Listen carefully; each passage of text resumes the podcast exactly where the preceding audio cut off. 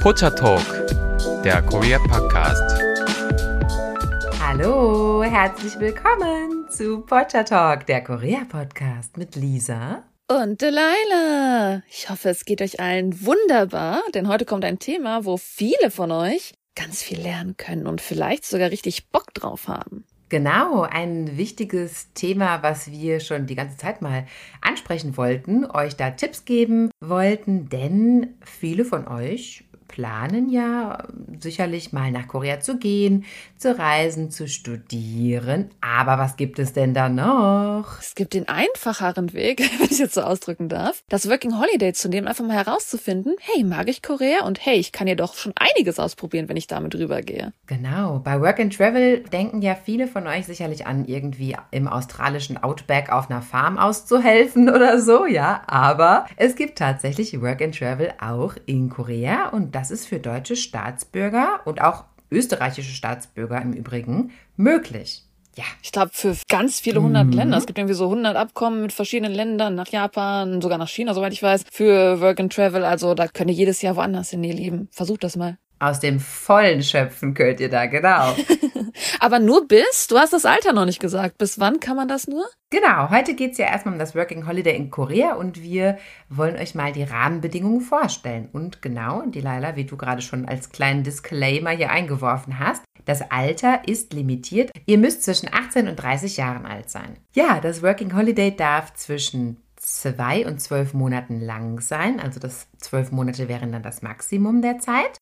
Ihr dürft keine Kinder haben, beziehungsweise wenn ihr Kinder habt, dann dürfen die halt nicht mitreisen. Und wie das dann zu organisieren, ist es wahrscheinlich schwierig, dass man dann für zwölf Monate das Kind abgibt, aber up to you. man kann ja, wie gesagt, auch nur für drei Monate gehen, aber die Maximalzeitspanne, wo man da dann bleiben darf, sind zwölf Monate. Genau, genau, das ist korrekt. Und ihr müsst mindestens drei Millionen Won vorweisen können. Also das wären circa 2100 Euro. Die müsst ihr auf der Seite haben als Nachweis, dass ihr eben ein bisschen finanziellen Background habt und eben nicht ganz ohne Mittel dasteht. Außerdem müsst ihr eine Auslandskrankenversicherung abgeschlossen haben und die eben auch nachweisen können. Und ihr müsst einen Rückflug gebucht haben und auch das nachweisen können. Habt ihr den noch nicht gebucht, dann müsst ihr wiederum eine weitere Summe von 1000 Euro vorweisen können, sodass ihr also rein theoretisch in der Lage wärt, den Rückflug dann eben entsprechend noch zu buchen. Mhm. Das Visum, was man braucht für das Working Holiday, das nennt sich H1-Visum.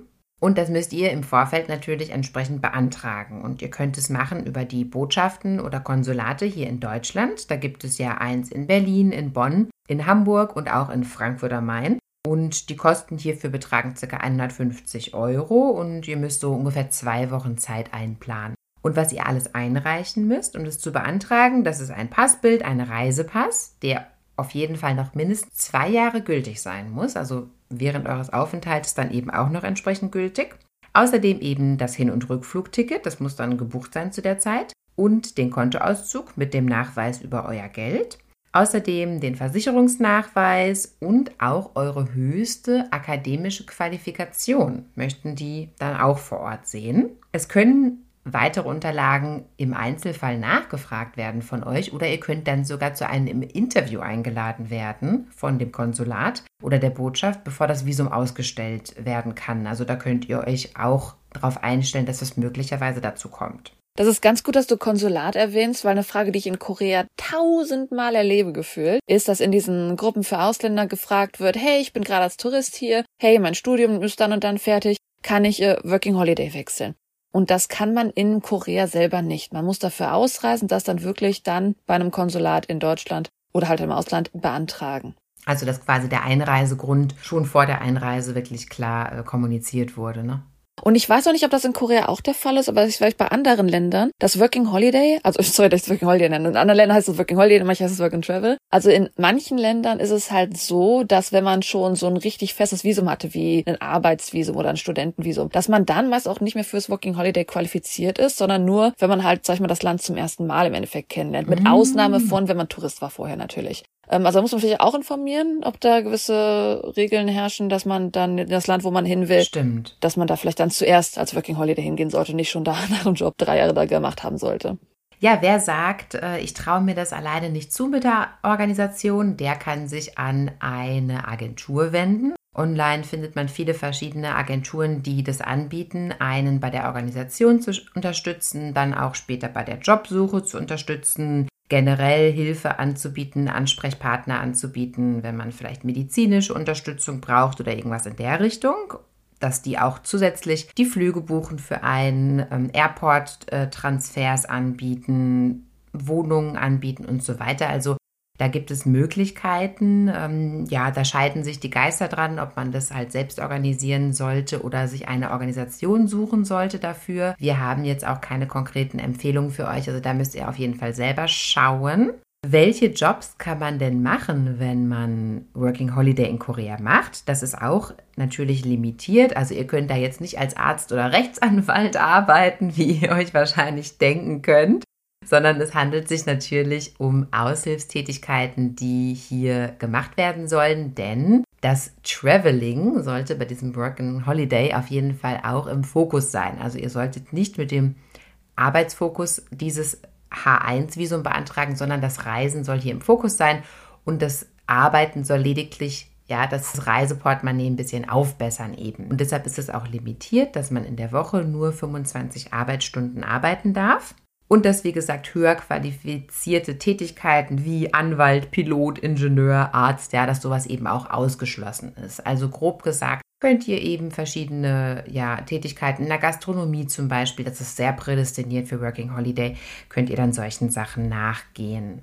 Ja, super. Das sind die Rahmenbedingungen. Aber wie ihr schon gehört habt, also Working Holiday in Korea haben wir selber noch nicht erlebt und auch noch keine Erfahrung, was der bessere Weg ist. Und deswegen haben wir heute einen ganz special Guest eingeladen, der ein Working Holiday in Korea gemacht hat. Und zwar ein ganz toller Gast. Wir begrüßen unseren heutigen Interviewgast Jackie von äh, das Korea Café. Moin. Ja, ich freue mich auch sehr hier zu sein. Sehr schön, dich willkommen zu heißen. Yay. Jetzt haben wir einen richtigen Profi in den Reihen, denn du bist nicht nur auch eine Podcasterin, sondern du hast richtige Erfahrung mit Working Holiday gemacht. Wie hat das denn angefangen bei dir, dass du überhaupt die Idee hattest? Ganz konkret, ich war einfach in der Laune. Also 2017 war bei mir sehr viel passiert und ich hatte so dieses klassische Gefühl, Eat, Pray, Love mäßig. Es muss was passieren in meinem Leben, ich muss das ändern. Und ich war so mitten in dieser Korea-Passion, auch ganz frisch und habe dann gesagt, okay, fuck it, mach einfach, ähm, beantrag das Visa und, und dann machst du es. Und ja, dann habe ich es einfach gemacht. Ich habe meinen Job gekündigt und äh, mir gesagt, du bist jetzt kurz vor deinen 30ern, letzte Chance. Ja, dann habe ich es einfach gemacht, in Anführungszeichen. Ach krass, du hast sogar gekündigt dafür. Wahnsinn. ja. Ja, doch. Ähm, beim Job kriegt man irgendwie immer wieder, aber so eine Chance und so eine Erlebnis und Erfahrung zu machen, die hat man halt nicht immer. Wahnsinn, ja klasse. Ja, okay, ob sich das dann alles für dich gelohnt hat, werden wir jetzt im weiteren Verlauf gleich erfahren. ja. Working Holiday in Korea ist ja jetzt gar nicht so bekannt eigentlich, ne? Also das ist ja eher so Work and Travel in Australien, auf einer Farm. Das kennen sicherlich viele, ne? Oder in Amerika irgendwie. Aber äh, in Korea ist es ja gar nicht so bekannt. Wie bist du darauf gekommen? Hast du einfach recherchiert oder? Ah, ja, natürlich äh, kennen jetzt noch nicht alle meine Hintergründe, sag ich mal. Mhm. Ich bin genauso ähm, zufällig darauf gekommen. Ich habe damals ein BuzzFeed-Video geguckt von den Try Guys, bevor sie problematisch waren. da hat der Eugene ähm, seinen Mit Mitleuten sozusagen Korea näher bringen wollen, weil er ja Korean American ist. Und ich fand dann die Sprache und den ganzen Vibe irgendwie so interessant, dass ich dann in so ein K-Pop-Loch gezogen wurde. Ja, und wurde mhm. dann ganz schnell von dem Land einfach in den Bann gezogen. Das war 2015, so Mitte 2015. Wie interessant. Jeder findet irgendwie K-Pop anders, ne? ja, ja, und, und das war ähm, also völlig willkürlich. 2016 habe ich mich dann noch mehr damit befasst, dann auch mich der Sprache ein bisschen gewidmet, aber bitte fragt mich bloß nicht, das ist immer noch nicht richtig gut. dann ging das auch mit dem Essen los und dann war ich auch 2016 das erste Mal im Urlaub in Korea. Und da war es dann völlig um mich geschehen. Ich glaube, ich war elf Tage das erste Mal da. Mhm. Bin dann 2017 direkt nochmal und 2018 nochmal. Und ähm, ja, da kam es dann, dass ich dann gesagt habe, gut, jetzt muss ich da mal länger hin, solange das noch geht. Und ich kannte das halt auch, das Working Holiday von Australien und anderen Sachen. Also nicht, dass ich da war, weil ich bin. Ähm, aber ich hatte das natürlich auch gehört und hatte dann von Freunden gehört, ey, das gibt es eigentlich für fast jedes Land. Schau doch mal, aber du musst unter 30 sein. Und ähm, ja, gesagt, getan. Warst du vor oder nach Corona in Korea dann für Walking Holiday? Ich hatte das größte Glück aller Zeiten. Ich bin am 1. Januar 2019 eingereist Ah. und am 2. Januar 2020 ausgereist. Also ich habe exakt Corona verpasst. Ich hatte, also ich weiß nicht, wer da über mich gewacht hat. Ich hatte so ein Glück. Toll. Ja. Ja gut, Korea nach Corona ist ein bisschen anders gelaufen als in Deutschland. Aber was ich auch gehört habe von Leuten, das fand ich mega interessant, dass die, die während Corona zu dem Working Holiday nach Korea gekommen sind, weil das Visa-Zentrum so überlaufen war, wurde einfach manchmal automatisch das Visa um sechs Monate verlängert. Das heißt, die, die dann Working Holiday gemacht haben, waren manchmal 18 Monate in Korea. Ah. Oh. Das dann wieder, wo man denkt, so, ah, so ein Driss. Also, also ich, aber ich will natürlich keinen herausfordern, das mal auszuprobieren. Das war pures Glück, dass das Visa einfach überlaufen war, also das Visa-Zentrum überlaufen war. Das äh, hätten die sonst, glaube ich, auch nicht gemacht. Ich kann mir schon vorstellen, dass es dann irgendwie sich doch dann ähnlich anfühlt, weil man ja trotzdem, auch wenn das anders lief als in Deutschland, ja nicht die volle Experience so hat Sehe ich auch so. wie davor. Und insofern bin ich schon dann lieber meine Ja, zwölf glaube Monate auch. und dann voll. Ja, allein schon das ganze Maske tragen in der Öffentlichkeit. Also das, das hat, hat mich total gestört in Korea, ehrlich gesagt. Ach echt? Das ist in Korea bis jetzt 2023 noch bis äh, zum Frühling durchgezogen worden. Also sogar nachdem es jetzt Ja, erlaubt wurde, ist es immer noch so, dass die furchtbar. Leute sich sehr unwohl ohne Maske fühlen. Stimmt. Ja, ich glaube bei mir, ich habe, ich weiß auch nicht warum, ich bin sonst echt kein übervorsichtiger Mensch, aber ähm, ich habe in Korea sowieso relativ häufig immer Maske getragen, sobald diese Luft-App auch nur leicht aussah, als wäre die Luft scheiße draußen, habe ich sofort die Maske au- sowieso immer aufgehabt. Deswegen war das in Korea jetzt für mich nicht so ein Riesenunterschied dann. Fangen wir einfach mal anders an. Du hast ja gerade schon erzählt, du bist in so ein Rabbit Hole für Korea gefallen. Ich denke mal, das war auch dann deine Motivation. Aber sag ich mal, besonders das Working Holiday, war das einfach für dich dann die einfachste Option, wirklich Korea kennenzulernen? Oder hattest du auch andere Sachen bedacht, die man vielleicht so ansonsten machen könnte? Ich wusste einfach, ich möchte eine längere Zeit nach Korea, vielleicht sogar noch länger als nur für ein Jahr und habe mich dann ein bisschen informiert über mögliche Visa-Optionen und wie das alles laufen könnte. Und da ich nicht studiert habe und auch nicht vorhabe zu studieren, ist das ja erstmal so die einzige und vor allen Dingen die einfachste Option. Du hast gerade einen guten Punkt angesprochen. Für fast alles in Korea, wenn man jetzt nicht in Korea selber studieren will, muss man eigentlich mindestens einen Bachelor haben. Das ist super schwer in Korea, also für alle, die jetzt gerade zuhören, was einen Visa in Korea zu bekommen, wenn man nicht Profi in einem Bereich ist. Ähm, deswegen, das ist vielleicht eine gute Info für Leute, die an sich Interesse an Korea haben, also über die meisten Visa hinaus. Entweder ist man Profi in einem Bereich, wo man sich wirklich dann bewiesen hatte, für wie viele Jahre auch immer, oder man halt hat einen Bachelor. Das ist so das Mindeste, was man für Korea braucht. Ihr beide habt auch studiert, oder? Ja, ja. Ich habe in Korea sogar studiert. Denn da muss ich, also ich bin ja ungerne der Partypooper, aber tatsächlich hilft einem Profi im Bereich zu sein leider auch nicht unbedingt. Ich denke da nur an Friederika, die acht Jahre in Korea gelebt hat, fließend Koreanisch spricht und Übersetzerin ist von Beruf und trotzdem kein Visum bekommt, weil tatsächlich wohl Ach, ein Abschluss, her- also Voraussetzung ist. Also selbst wenn die Firmen dich wollen. ah. Das Problem aber mit, also mit Profi meine ich jetzt, das klingt, das klingt hart, aber Profi meint Korea wirklich, wie soll ich sagen, ein Ingenieurprofi. Die wollen Sachen haben, die halt auch gleichzeitig mit hohem Einkommen gleich stehen. Und für Koreaner, wenn ich übersetze, ich will es nicht runtersprechen, Übersetzer sind natürlich auch tolle Berufe. Aber für Koreaner sind Übersetzer in dem Sinne nicht so viel was wert, weil jeder, der in Korea als Ausländer studiert hat und abgegangen ist, der kann einfach als Übersetzer eingestellt werden, sage ich mal so. Ja, dann ist es das vielleicht auch gewesen. Deswegen, also es gibt leider, was Profi angeht, da gibt's gewisse Bereiche, in denen man ein Profi sein sollte. Naja, schwierig. Ja, wer weiß, okay. Bei mir wurde immer nur gesagt, das ist tatsächlich äh, verpflichtend, außer natürlich das Model oder das Entertainment-Visa. Und ich will nicht lügen, ich habe auch überlegt, das dann zu machen, um länger zu bleiben. Aber ich glaube, da kämen wir wieder in ein anderes Thema. Also ja, Visa ähm, ist nicht so einfach leider. Und das Working Holiday ist da ja nun mal äh, das absolut einfachste, sicherste, was man machen kann, gerade wenn man das Land kennenlernen möchte, weil ihr ja auch keine Verpflichtung eingeht. Ihr könnt ja jederzeit sagen, weil egal wie toll man egal ob es jetzt Korea oder ein anderes Land ist, das findet vorher in der Vorstellung, kann es ja immer anders sein, wenn man dann da ist und äh, gerade wenn man vorher noch nicht im Urlaub da war. Man kann halt jederzeit wieder gehen. Man kann sagen, okay, mir reicht's, äh, es ist nicht das, was ich dachte oder ich habe zu viel Heimweh, was auch immer. Man kann es jederzeit abbrechen, man hat keine Verpflichtungen. Und das, finde ich, ist das, was es so ideal eigentlich für jeden macht, gerade für junge Leute. Ist ja auch extra auf junge Leute natürlich eingerichtet. Wir wissen ja schon, dass es nur bis zu einem gewissen Alter geht. Aber ich denke, jeder, der die Möglichkeit hat, das wäre natürlich super, es mal auszuprobieren. Jackie, dürfen wir mal zu deiner Vorbereitung was fragen? Wir haben nämlich recherchiert, dass man das natürlich sowohl ähm, selbst, also autark ähm, organisieren kann, aber man kann es auch über Agenturen organisieren lassen. Wie hast du das denn gemacht? Also ich habe das äh, alles selbst gemacht gemeinsam mit einer mhm. Freundin tatsächlich, weil sie zeitgleich äh, mit mir dann hingegangen ist. Wir sind die ersten vier Monate dann zusammen auch in Korea gewesen. Ach, klasse. Ja, das war natürlich, will ich gar nicht lügen, deutlich einfacher, als wenn man diese ganzen Komplikationen, die damit kommen, da reden wir bestimmt später aber auch nochmal drüber und die Hürden mhm. äh, alleine bewältigen muss.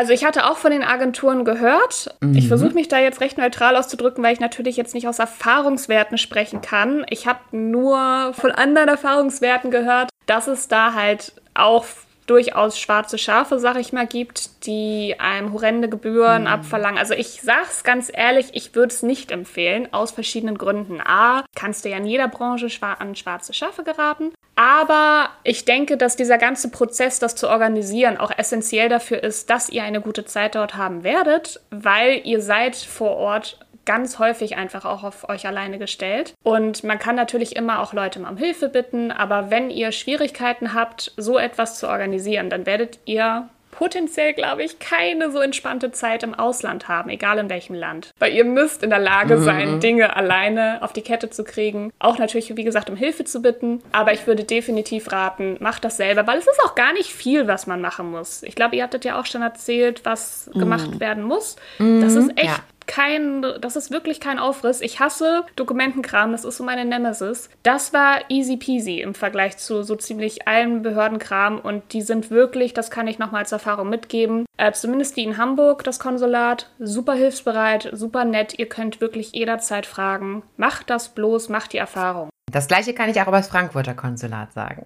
die sind auch sehr, sehr, sehr hilfsbereit die Agenturen, die hatten auch immer so ein bisschen angepriesen, dass die einem zum Beispiel auch bei der Jobsuche unterstützen würden. Ähm, wie gestaltete sich denn bei dir am Anfang die Suche nach dem ersten Job? Hast du es vielleicht auch schon von Deutschland aus gemacht oder was kannst du uns da empfehlen und wie ist es gelaufen? Ähm, also ich persönlich habe das, ähm, ich hatte den absolut einfachsten Weg, muss ich gestehen. Ich hatte nämlich, ich hatte Pech. Ich bin mit einer fiesen Grippe nach Korea geflogen und lag erstmal, oh. ja, und lag erstmal zehn Tage flach. Oh nein. ja, also es lief. Ähm, und ähm, meine Freundin ist dann losgezogen, weil wir hatten uns vorher informiert, wie man das am besten machen soll. Und da haben ganz viele gesagt, geht einfach die meisten machen ja ihr Working Holiday hauptsächlich in Seoul. Geht einfach nach Itaewon, das ist halt ein Stadtteil, den viele wahrscheinlich schon kennen werden, wo hauptsächlich Ausländer sind oder beziehungsweise vor allen Dingen Ausländer-Restaurants. Und dementsprechend kann man da auch als jemand, der nicht gut oder gar kein Koreanisch spricht,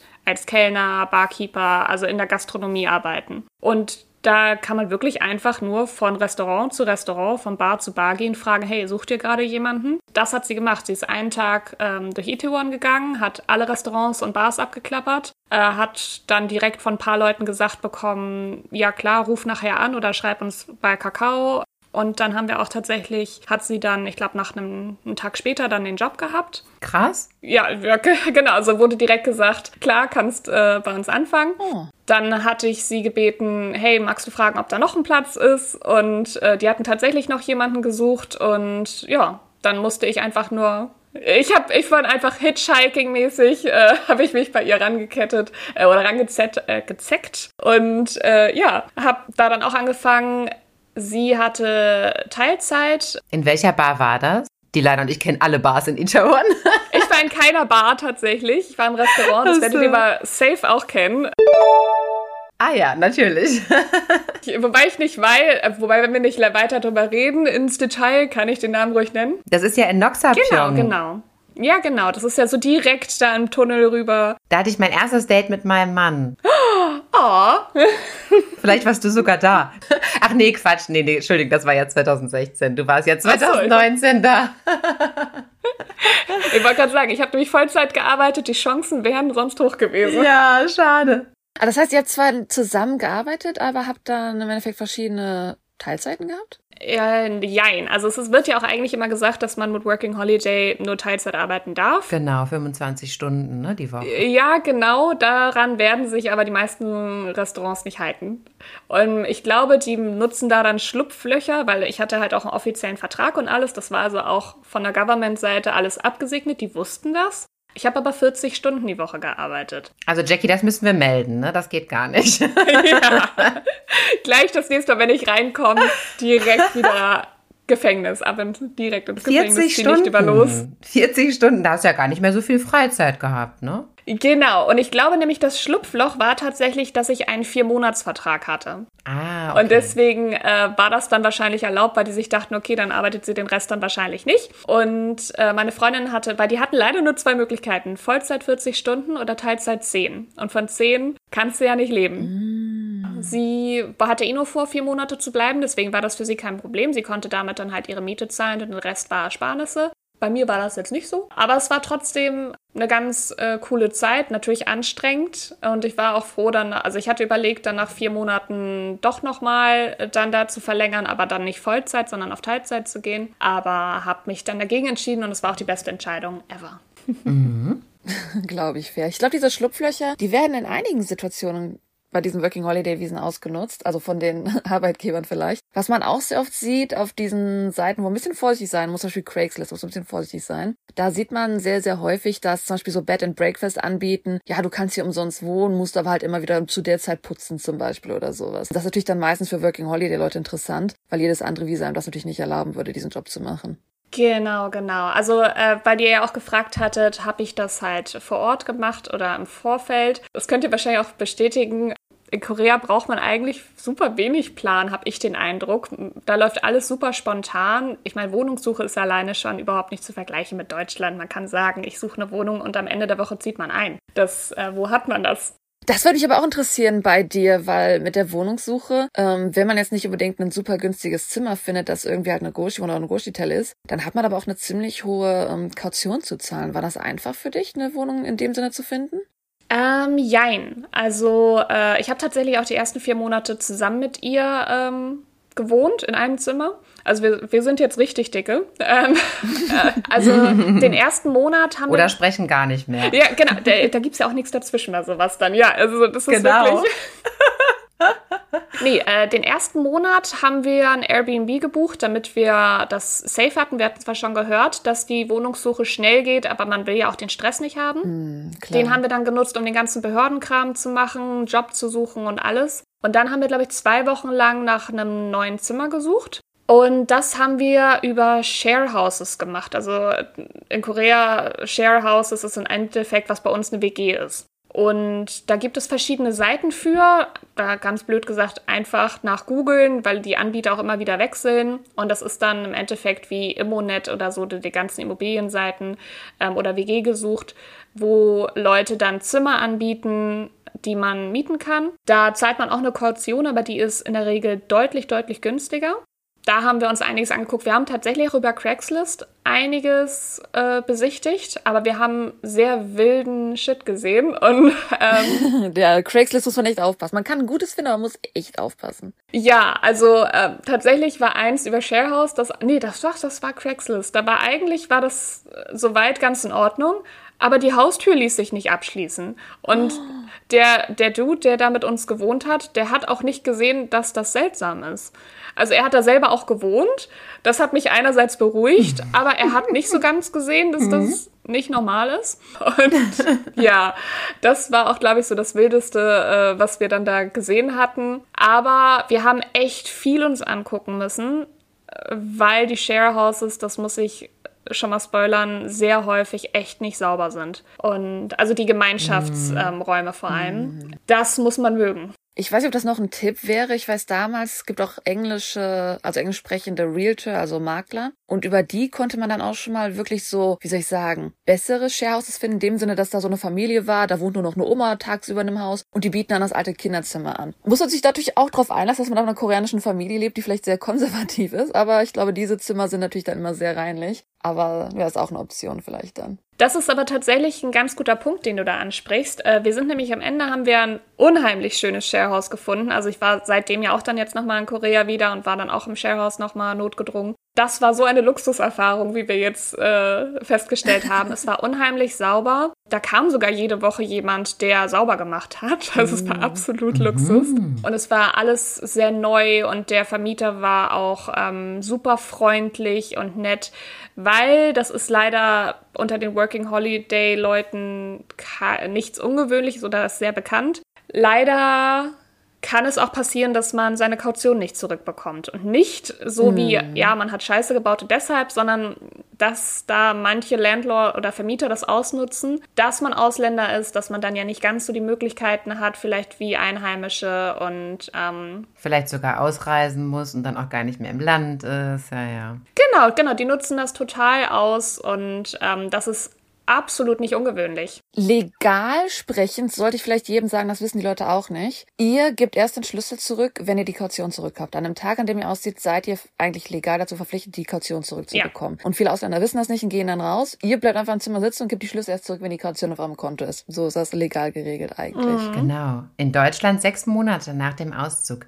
hat der Vermieter noch Zeit, die Kaution zurückzuzahlen. Ja. Das ist wirklich absurd, ja. Ja, und das ist, aber es ist wirklich ein guter Tipp, weil das ist vielen nicht bewusst. Und ähm, vor allen Dingen könnt ihr auch damit easy zur Polizei gehen. Die kümmern sich dann auch darum, äh, weil die kennen das Problem auch schon. Das ist halt wirklich nichts Neues. Da darf man keine Hemmungen haben. Und ähm, ja, das ist tatsächlich auch einigen Freunden von mir passiert. Also da hatte ich unheimliches Glück. Deswegen ist auch immer gut, dass man, wenn man dann über einen Makler geht, ich meine, ich mag das Maklersystem in Korea nicht ganz so sehr, weil es, wie gesagt, natürlich viele Kosten mit sich bringt und manchmal viele Probleme. Aber der Vorteil ist, wenn du einen Makler hast, mit dem du gut kommunizieren kannst, dass du mit dem abmachst, hey, so und so ist der Auszug, dann und dann kriegst du die Kaution zurück. Und wenn das halt nicht abgemacht wird, fragst du nach und dann sagst du vielleicht, dass du die Polizei noch informieren könntest. Also es ist immer praktisch, da eine Kontaktperson ja. zu haben. So als kleiner mhm. Tipp an sich, wenn man nach Korea geht. Absolut, also das stimmt. Also wenn man die finanziellen Mittel hat, denke ich auch, ist das eine absolute, ist man auf der sicheren Seite. Kommen wir zurück zu deinem Arbeitserlebnis. Also ich fasse nochmal zusammen. Also du hast vier Monate gearbeitet und hast dann die restliche Zeit so genossen. Jein. Ich habe danach über Craigslist tatsächlich auch ganz viel diese, ah, die kennt ihr bestimmt auch, diese Aufrufe immer für das viele große Tech-Firmen und sowas machen das immer, dass sie dann jemanden brauchen, der Ach, so Umfragen. Genau, und so genau, sowas habe ich dann viel gemacht. Und halt so diese kleinen Sachen für zwischendurch, die in so einem legalen Graubereich sind, das muss man auch ganz offen sagen. Weil viele Leute fangen dann an mit sowas wie Modeling oder geben Unterricht und das ist, das werden euch viele anbieten. Ist offiziell illegal, aber ich glaube, das machen so viele, dass da ja keiner richtig hinguckt. Genau, aber das ist halt immer wichtig nochmal zu sagen, bei einigen dann immer, da hatte ich tatsächlich das in der einen, der ich begegnet bin, der wurde gesagt, nee, nee, das ist erlaubt, das darfst du.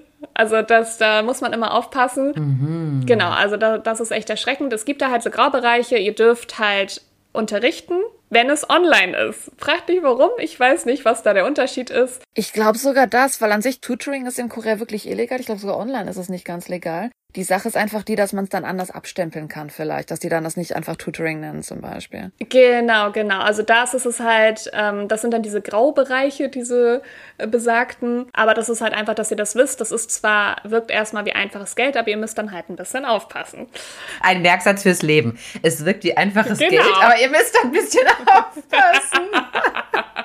Ich sag mal, diese, diese Jobsuche ist ja für einige Leute wahrscheinlich schon so ein bisschen stresserregend, wenn man so überlegt, neues Land, irgendwie Jobs finden, die irgendwie legal sind. Was waren denn so für dich da die Hürden, denen du da entgegengekommen bist? Bei der Jobsuche? Oh, ich muss da wirklich gestehen, dass ich da absolutes Glück hatte einfach was ja Glück nicht unbedingt. Was mir ungemein geholfen hat, deswegen kann ich von Hürden nicht wirklich sprechen, war, dass ich ja die Jahre davor immer schon da war und mich auch immer darum bemüht habe, mm. koreanische Freunde zu finden, Freunde in Korea zu finden und dadurch hatte ich schon ein soziales Netz und das macht es einfacher, dass Leute sagen können oder dass man fragen kann, hey, magst du dich mal umhören? Ich suche gerade was und mm. ähm, das hat mir ungemein geholfen, also dann schon eine kleine Community zu haben. Was würdest du denn dann Leuten auf den Weg geben, die jetzt nur für Working Holiday nach Korea kommen können? Also ich sag mal, die jetzt vielleicht dann nicht diesen Circle aufbauen, wenn die jetzt vielleicht da auf Hürden treffen, was wäre denn deine Empfehlung für diese Menschen? Ja, das klingt jetzt erstmal leicht. Baut euch einen Circle vorher auf, wenn ihr könnt. Guckt, dass ihr online schon mal Kontakte zu Leuten findet. Es ist zwar immer natürlich besser, Kontakt äh, zu Koreanern oder zu Einheimischen zu haben, weil wozu fliegt man ein anderes Land nur, um dann mit Ausländern abzuhängen. Aber ihr müsst halt auch an eure Gesundheit denken, also an die mentale Gesundheit. Es gibt, das ist die eine Sache, für die Facebook, finde ich, wirklich noch gut ist. Es gibt unheimlich viele Facebook-Gruppen, in denen sich äh, Expats. Mm, Deutsch und Soul und sowas, ne? Genau, genau. Aber, oder ich würde aber auch wirklich international gehen. Das hat mir am meisten geholfen, mich nicht auf Deutsch zu fokussieren, sondern wirklich direkt alles auf Englisch einfach zu machen und auch zu suchen. Mhm. Und da gibt es unheimlich viele Gruppen, auch ganz speziell nur für Frauen zum Teil auch. Die stehen einem wirklich mit Rat und Tat zur Seite. Auch wenn mal irgendwas, ich sag mal, echt Schlimmes passiert, ähm, kann man alles auch immer anonym fragen. Die sind sofort da, die sind sofort bereit zu helfen. Dass ihr einfach guckt, dass ihr euch im Vorfeld irgendwie Bekanntschaften mhm. wenigstens aufbaut oder auch über Sprachlern-Apps, weil die meisten fangen ja doch vorher an, wenigstens ein bisschen Koreanisch zu lernen, dass man sich dann versucht, irgendwie ein paar Leute kennenzulernen dass man nicht komplett ohne Leute dasteht. Und falls doch, dann schaut, dass ihr die ersten Tage einfach wirklich versucht, Leute kennenzulernen. Es gibt super viele Meetups, unter anderem über die Seite Meetup. Und wo sich dann Ausländer und Koreaner treffen. Man muss zwar aufpassen, weil, was heißt auf, gut aufpassen sollte man grundsätzlich, aber das ist schon relativ häufig so, dass da auch Leute hingehen, die ganz konkret nur Leute abschleppen wollen. Andere Ziele haben. Hm. Genau. Ähm, andere Ziele finde ich da sehr charmant gesagt. Aber es gibt halt auch Meetups, wo das überhaupt nicht so ist. Gemeinsam mit einem Kumpel haben wir jeden Freitag einen gehabt. Der findet leider nicht mehr statt, sonst würde ich euch das direkt mm, verlinken, dass ja. ihr dahin könnt. Das war halt vor Corona noch und da war wirklich jeden. Mm, da hat sich alles geändert. Ja, leider. Und da war in einem Putscher tatsächlich Freitag Meetup zwischen Koreanern und Ausländern und das war eine super tolle Erfahrung, wo wir halt auch irre vielen Leuten immer helfen konnten, Fuß zu fassen, Leute kennenzulernen. Und sowas gibt es irre viel. Also versucht sowas zu nutzen, um schnell Leute kennenzulernen. Das ist das A und O. Hm, das kann ich bestätigen. Habe auch viele Leute kennengelernt und, äh, und mich dadurch auch sicherer gefühlt. Also auch so, wie du das erklärt hast, ja. Ich würde auch nochmal gerne auf diese Facebook-Gruppen zurückgehen. Wie gesagt, wenn du international gehst, du hast gerade erwähnt, natürlich, das gab es eine extra Frauengruppe. Es gibt aber halt auch natürlich Gruppen, wo dann an sich schon mal auch Leute aus Korea dann Jobs posten. Und da würde ich gerade, wenn Männer jetzt mit dem Working Holiday nach Korea wollen, da werden viele Jobs gepostet, so ein bisschen aller Squid Game, was der Ali gemacht hat, dass du in der Baustelle in der Firma arbeitest.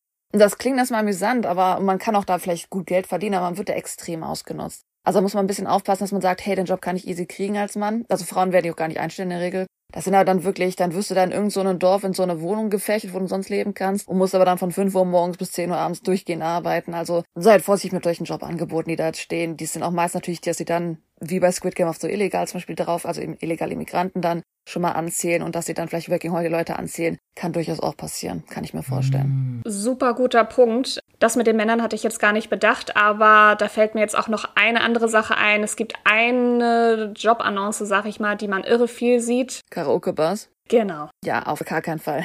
genau. Also ich kenne tatsächlich oder erkannte tatsächlich jemanden, der das gemacht hat tatsächlich. Es war super spannend, mit ihr sich zu unterhalten, weil sie wusste das auch ganz direkt, worauf sie sich einlässt. Mhm. Aber genau, für die, die das vielleicht nicht wissen, ich weiß nicht, ob ihr das schon mal angesprochen habt. Ähm, mhm, wir hatten schon mal eine Prostitutionsepisode, wo wir diese ganzen Sachen so erklärt haben. Genau. Die, das Wichtige ist halt, dass es illegal ist und wenn ihr erwischt werdet, werdet ihr sehr hart rausgeschmissen.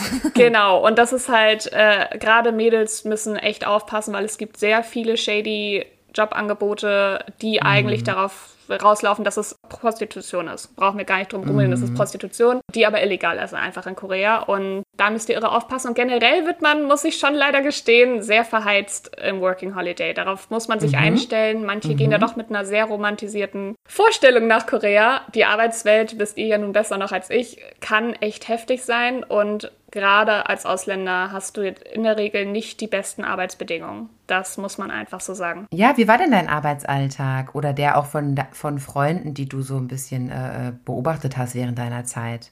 Intensiv. Mhm. In meinem Fall war es ja, dass das von einem Deutschen geführt wird, das Restaurant tatsächlich, oh. und seiner koreanischen Frau, genau. Und die waren schon sehr äh, intensiv. Und ich kann das einerseits verstehen, weil Working Holiday wird ja auch von vielen Leuten gemacht, die wirklich gerade mal Anfang 20 sind, noch nicht so wirklich Berufserfahrung haben, vielleicht tatsächlich auch nicht immer so die zuverlässigsten Arbeitnehmer sind. Ich verstehe das einerseits, aber ich finde das immer blöd, wenn grundsätzlich über einen Kamm geschert wird und dann halt Leute, die eine andere Arbeitsmoral mitbringen, genauso behandelt werden. Inwiefern behandelt? Ähm, genau, also ich bin gerade ein bisschen vorsichtig, weil es ja, die sind ja immer schnell. Die sich geschlagen.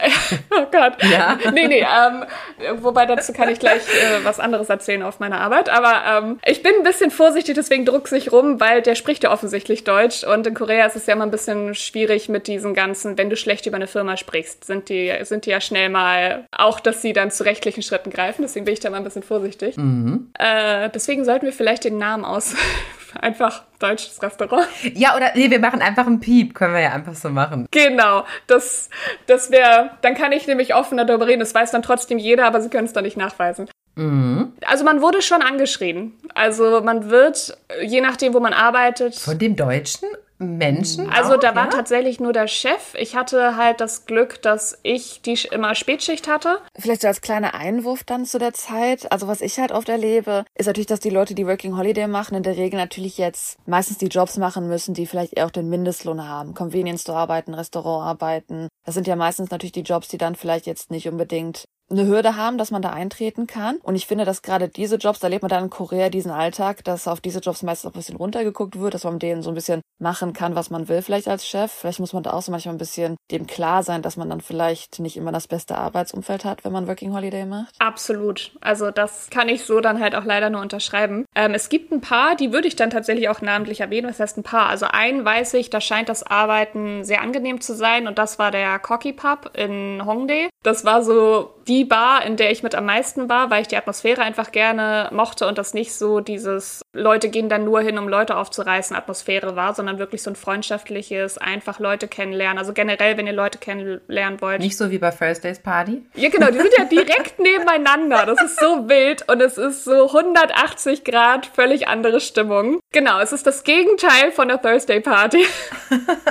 ja, super angenehme Stimmung. Das war wirklich so unsere Stammbar. Dementsprechend hatte man dann auch mit ein paar Mitarbeitern dann immer mal wieder Gespräche und da waren auch viele, die Working Holiday gemacht haben und die waren alle zufrieden von dem, was wir mitbekommen haben und haben scheinbar wirklich gerne da gearbeitet. Da war auch nicht so ein Durchlauf. Also wenn man schon sieht, dass da ständig neue Leute arbeiten, das ist ja auch in Deutschland immer ein schlechtes Zeichen. Und das war bei uns der Fall. Also bei uns waren wirklich sehr häufig neue Leute, manche verdient, weil die auch wirklich furchtbare Arbeitskräfte waren. Aber on go war es halt wirklich, ich hatte wie gesagt immer die Spätschicht, ich habe immer nur mit dem Manager zusammengearbeitet, nicht mit den Chefs, die waren nämlich immer nur morgens da, bei Bäcker. Da wurden viele angeschrien. Also ich hatte Gott sei Dank nicht eine Frühschicht, aber alle haben halt immer nur erzählt, sie werden sehr häufig angeschrien. Meine Freundin hatte öfters auch mal Frühschichten und konnte das dann auch bestätigen, dass sie zwar nicht angeschrien wurde, die das aber mitbekommen hat von anderen. Wahnsinn. Es wurde wenig Verständnis entgegengebracht. Wir wurden regelmäßig über die Kameras, wenn die Chefs nicht da waren, beobachtet. Dann wurde sich beschwert, warum wir dann irgendwo rumstehen würden oder warum wir das und das machen würden. Also es war absolute Kontrolle ständig. oh, nee. Genau, also richtig unangenehm. Ich hatte dann noch mir bewusst dann die Spätschichten rausgesucht und habe dann, weil der Manager war sehr entspannt, zu entspannt. Das war dann wieder ein anderes Problem. Denn ja, ich wurde nicht geschlagen, aber ich habe ihm in die Eier geboxt. Ähm, Nein! Hattet ihr eine Denn- Situation, sozusagen? Oh Ja, Gott, genau.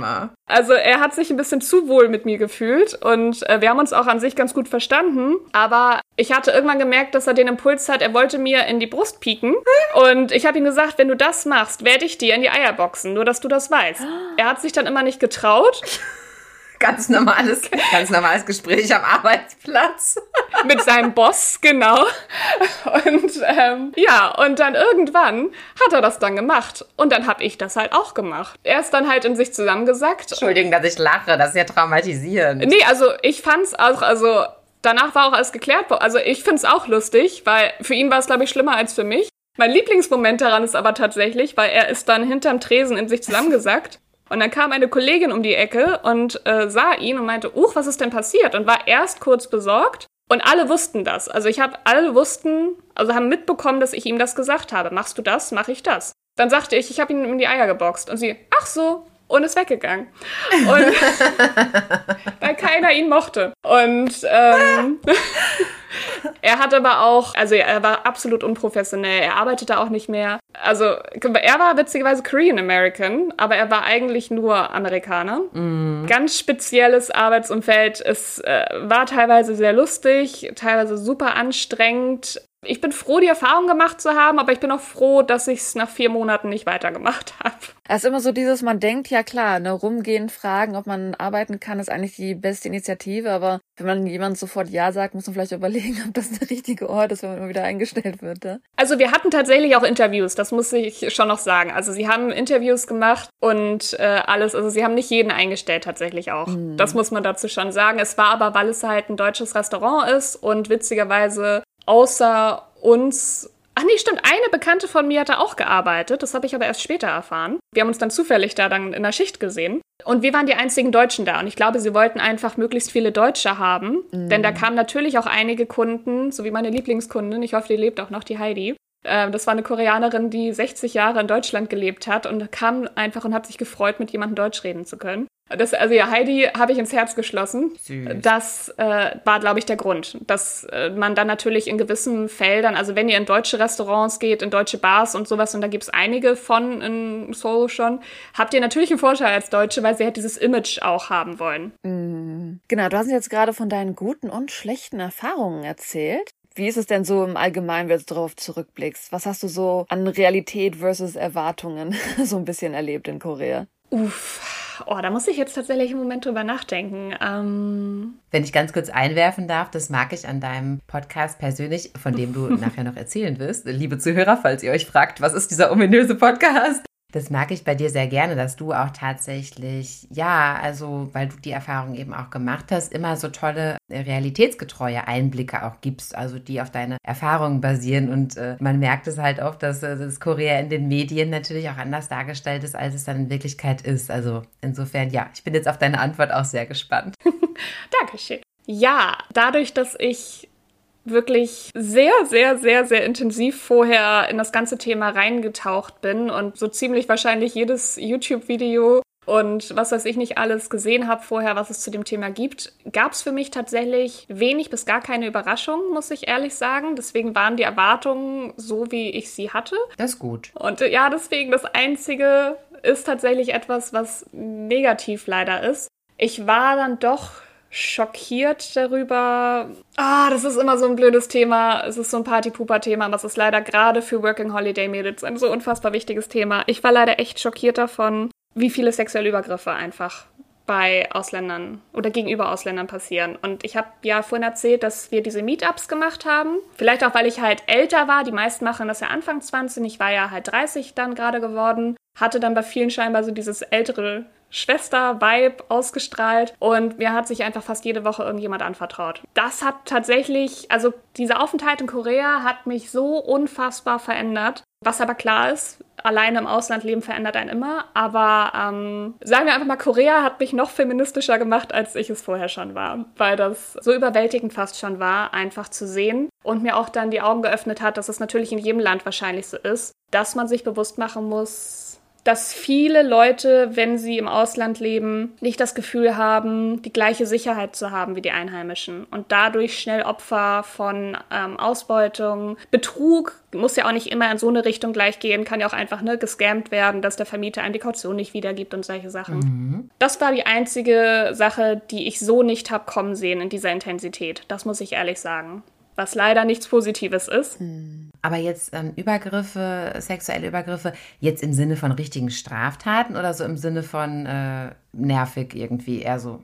Ja, also es geht ganz konkret um Vergewaltigung. Ja. Bin ich ganz direkt. Also ähm, natürlich auch andere Sachen, aber ganz konkret. Oder Date Rape, wie das in Korea ja sogar einen eigenen ja, Begriff dann fast ja. schon hat ist leider absolut unter Ausländern, gerade unter Jüngeren, weil man dann ja noch unerfahrener ist und dann vielleicht nicht so ganz weiß, was so Red Flags sind, leider absolut nicht mhm. selten. Wir hatten das mit Absicht deswegen auch ähm, so Nummern in, in einer ganz frühen Folge erwähnt, wie die Polizei, wenn man die am besten anruft und so. Weil ich denke, ein Problem ist einfach auch, dass viele Ausländer sich nicht trauen, die Polizei anzurufen.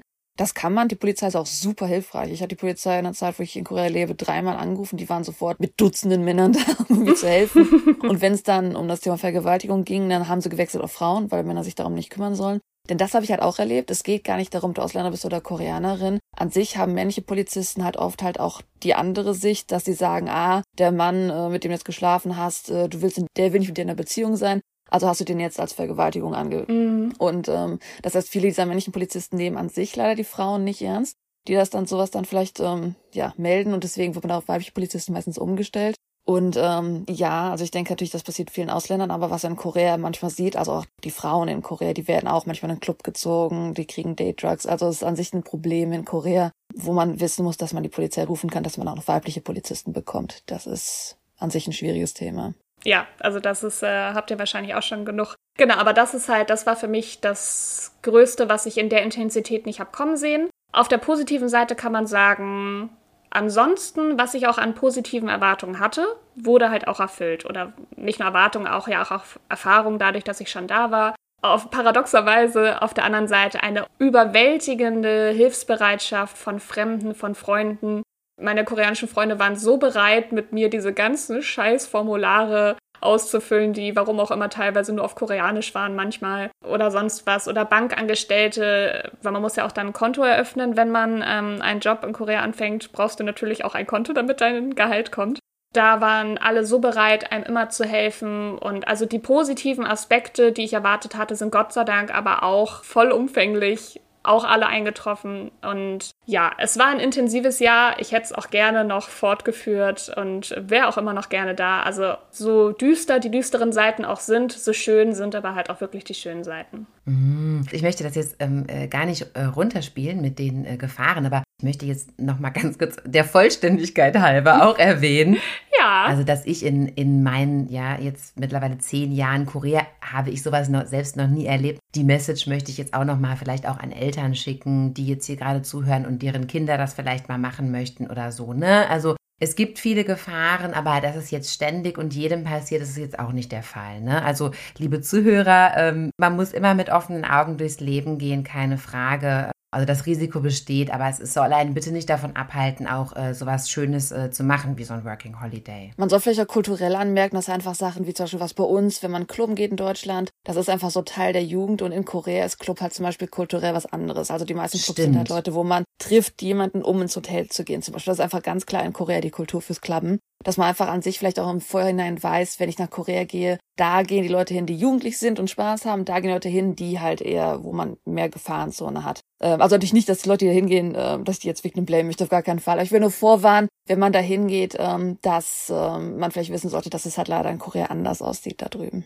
das finde ich, habt ihr super gut echt nochmal zusammengefasst, weil das, das ist halt auch, das ist halt immer, finde ich, schwer darüber zu reden, weil man will ja kein Victim Blaming machen und das ist es auch nicht. Es ist trotzdem immer die Schuld der Täter. Aber man kann da ganz klar einen roten Faden sehen, wo es dann halt dadurch war, dass man diese kulturellen Unterschiede nicht kannte oder die Gefahren nicht kannte. Aber ist, das kann ich auch so bestätigen, dass wirklich jeder, der sich gut vorher informiert hat, dass die in der Regel, da kann ich auch bestätigen, dass da sowas nie passiert ist. Mhm. Wie gesagt, das heißt nicht, dass die Leute dann selber Schuld haben, aber das kann ich so auch nochmal bestätigen, dass das wirklich auch genauso Leute gibt, denen nichts passiert ist und die auch nie in solche Situationen gekommen sind. Ja. Ähm, Jackie, wenn jetzt jemand gerne an einem Working Holiday in Korea teilnehmen möchte, welche Tipps würdest du denn jetzt nochmal so ganz prägnant geben? Was sind so die wichtigsten Faktoren?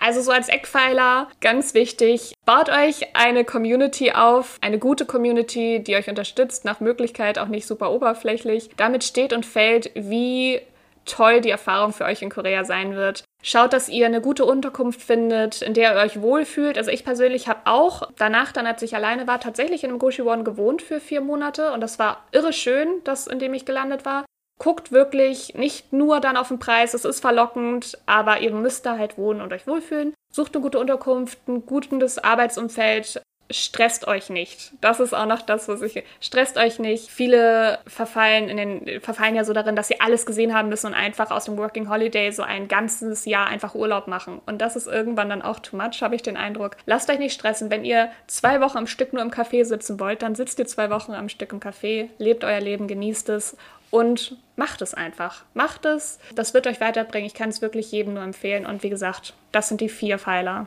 die gar keine vier sind. Aber egal. genau. Stresst euch einfach nicht im Vorfeld. Das ist auch das. Ich habe ja auch selber noch eine Facebook-Gruppe, wo ich halt Leuten, äh, ne, wo Leute Tipps austauschen können. Korea-Tipps für deine Reise. Mhm. Und da kann man auch immer Fragen stellen. Und was ich da am meisten merke, ist dieses deutsche Überplanen wollen, alles schon. Ich reise nächstes Jahr nach Korea für eine Woche. Wo soll ich wohnen? Stresst euch nicht. In Korea könnt ihr super viel spontan machen. Deswegen stresst euch einfach nicht. Es wird schon alles klappen. Und du hattest ja erwähnt, dass du größtenteils in Seoul warst. Also ich kenne auch Leute, die haben Working Holiday gemacht, die sind einfach rumgereist. Man kann in Busan in großen Städten auch furchtbar viele Angebote finden. Mhm. Also man kann auch sogar sehr spontan einfach wirklich durch Korea reisen, dann einfach mal in einer anderen Stadt ein paar Monate arbeiten und wohnen. Und das ist sehr spontan. Absolut. Absolut, ja. Jackie, jetzt erzähl doch nochmal von deinen eigenen Projekten, die du noch so mit Korea hast und machst. Ja, ähm, ich habe ja auch einen Podcast, der jetzt ein paar Mal erwähnt wurde. Ähm, das ist dann Korea Café. Da erzähle ich auch in unregelmäßigen Abständen über alles Mögliche, was mir zu Sü- Südkorea so einfällt, was mich beschäftigt. Da werde ich jetzt auch ab Mitte November wieder aus meiner sehr langen Sommerpause zurückkommen. Dann habe ich noch einen Blog, Moin Soul. Gleiche Sache, lange Sommerpause. Winter ist immer so my time to shine. Und da schreibe ich dann auch über Südkorea, teile einfach Sachen, die mich so ein bisschen auch beschäftigen. Buchtipps vor allem. Ich bin Buchhändlerin, für die, die das nicht wissen. toll. Ja, ja. Ja, und dann gibt's im Zuge dessen dann diese Facebook-Gruppe auch noch. Korea-Tipps für deine Reise. Da sind irgendwie, ich glaube, über 2000 Leute inzwischen auch schon. Alles Deutsche, die sich dann halt austauschen über ihre Reisetipps, Empfehlungen oder auch einfach nur, wenn man Fotos teilen möchte von seinem Trip und Empfehlungen aussprechen möchte. Da ist irgendwie so alles willkommen, was in diese Richtung geht. Es sind auch ein paar Koreaner dabei, die dann gerne auch mal mit Rat und Tat zur Seite stehen. Das sind so die Hauptsachen, die ich da mache. Klasse, okay, super. Verlinken wir euch, äh, liebe Pochachingus, alles auf pochatalk.de natürlich. Hast du denn noch einen letzten Satz oder einen letzten Letzte Worte. letzte Worte, die du mit den Zuhörern oder auch mit deinen Zuhörern teilen willst, die vielleicht hierhin gefunden haben? Das, was ich jedem immer sage, macht, macht die Erfahrung. Also gerade weil wir ja über das Working Holiday jetzt geredet haben, macht die Erfahrung. Das ist, es war so toll für mich und auch für so viele andere, die ich kennengelernt habe, die das gemacht haben. Wenn ihr auch nur so 10% in euch sich denken, oh, ich möchte das mal machen, geht dem nach und macht das einfach. Wie gesagt, wenn es nichts für euch ist, könnt ihr es immer noch abbrechen und ihr verliert nichts. Macht das bloß. Und es gibt es in Dutzenden, hunderten Ländern. Ihr könnt jedes Jahr woanders weggehen. Tatsächlich. Machen, wenn ihr wollten würdet. Ja, theoretisch ja. Und du gehst ja auch jedes Jahr noch nach Korea anscheinend zum Sommer. Also, da ist auf jeden Fall was hängen geblieben an Liebe. Ja, absolut. Ich hatte zwar jetzt lange Pause durch Corona, aber jetzt war ich dieses Jahr endlich mal wieder da und es war sehr, sehr schön. Ja, schön, sehr schön, dass du mit uns diese ganzen Informationen geteilt hast und Genau. bereit warst, hier beim Potter Talk dabei zu sein. Vielen lieben Dank. Ja, danke, dass ich dabei sein durfte. Es war sehr schön, mal nicht nur in einen leeren Raum reden zu müssen. Deine Katzen sind ja auch immer dabei. Ja, das ist auch ganz toll. Okay, liebe Zuhörer, wenn euch diese Episode gefallen hat, wenn sie euch nicht gefallen hat, wenn ihr hierzu noch Fragen habt, meldet euch gerne unter potchatalk@gmail.com, besucht uns auf Instagram oder auf YouTube oder auf potchatalk.de natürlich. Besucht auf jeden Fall auch Jackie auf Entweder über meine Website moinsoul.com oder auf Instagram am besten koreacafé.podcast. Yay. sehr Super, dann bedanken wir uns. Die leider sagt deine berühmten Abschlussworte. schön. Die berühmt nicht jedes Mal wieder falsch hinkriege. Naja, dann vielen lieben Dank, dass ihr reingeschaltet habt. Ich wünsche euch noch einen wunderschönen Morgen, einen wunderschönen Mittag, einen wunderschönen Abend. Tschüssi! Tschüss, Anja. Uh, tschüss!